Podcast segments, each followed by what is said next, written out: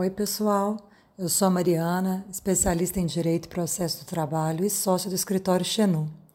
Hoje gostaria de compartilhar com vocês uma reflexão em mais um Xenu Fest para falar sobre a importância da due diligence trabalhista nas operações societárias, aquisições e incorporações de empresas. Mundo certamente já ouviu falar dessas movimentações societárias nas quais uma empresa compra outra empresa ou duas empresas se juntam, certo? Mas já pararam para pensar o que acontece com esses empregados? De acordo com a legislação trabalhista, qualquer alteração na estrutura jurídica da empresa não afetará os direitos adquiridos por seus empregados.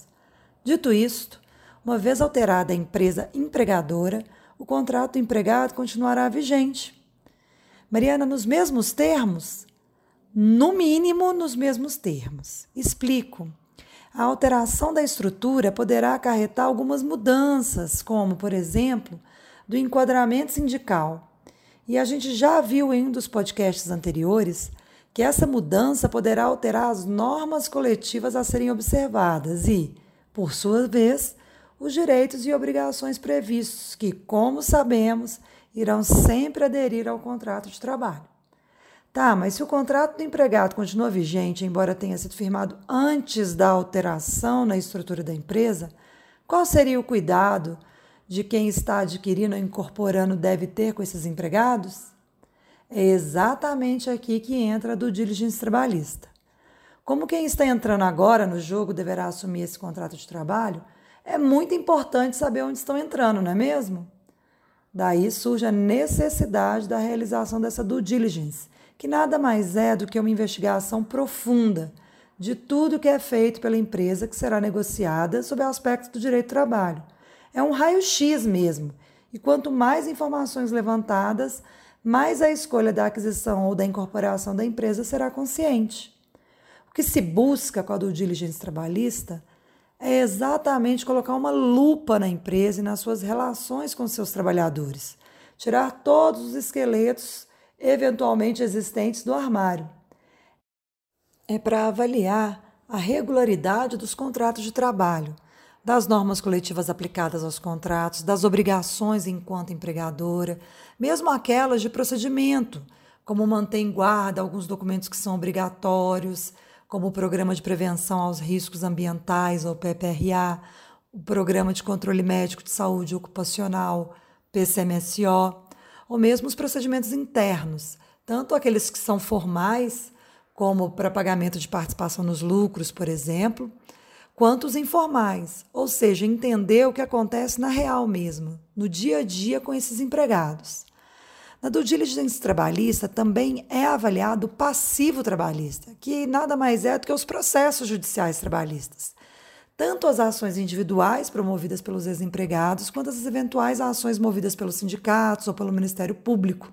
É importante saber o número de ações, a natureza dos pedidos feitos nessas ações, os valores envolvidos, os valores que são contingenciados, ou seja, que a empresa indicou que seria um valor de perda decorrente de condenação judicial, como que está sendo o acompanhamento desses escritórios, onde tramitam essas ações, para saber a média de processos recorrentes face ao número de colaboradores que se desligam ou são dispensados. As fiscalizações das autoridades também devem ser avaliadas na due diligence trabalhista para saber o histórico de eventuais irregularidades praticadas pela empresa. E o cenário não estará completo se também não contar com informações sobre o cenário da empresa, com a indicação de empregados dispensados nos últimos anos, sem ir com justa causa, bem como os eventuais procedimentos que foram aí adotados para a apuração dessas irregularidades. Todas essas informações se prestarão a avaliar a viabilidade do negócio entre as empresas, contribuindo inclusive para precificá-la e muitas vezes condicionando a adoção de medidas antes mesmo do fechamento do negócio. Conforme se vê, para negociação de empresas é de extrema importância a realização da due diligence trabalhista. Afinal, não dá para contar que está fazendo um bom negócio e depois receber uma caixa de Pandora. Mas veja bem, Você que atua em função destacadas e conta com poder decisório na sua empresa, não precisa ter uma negociação dessas em vista para promover a due diligence trabalhista da sua empresa. Definitivamente não.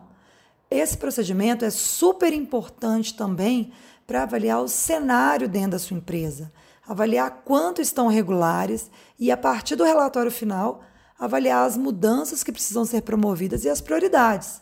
Assim você consegue alocar seus recursos humanos e financeiros no que de fato é mais urgente e mais importante. Pense nisso e discuta essa possibilidade com o seu jurídico. Certamente, após essa análise aprofundada da sua realidade, poderá se concluir que pequenas alterações trarão grandes mudanças que poderão refletir numa diminuição significativa do seu contingenciamento com a redução do impacto financeiro em seus resultados, ok? Então é isso. Gostaria de mais uma vez agradecer a companhia de todos vocês nessa reflexão e espero ter contribuído para um pensamento diferente, de achar as soluções antes que o problema vire prejuízo. Até a próxima!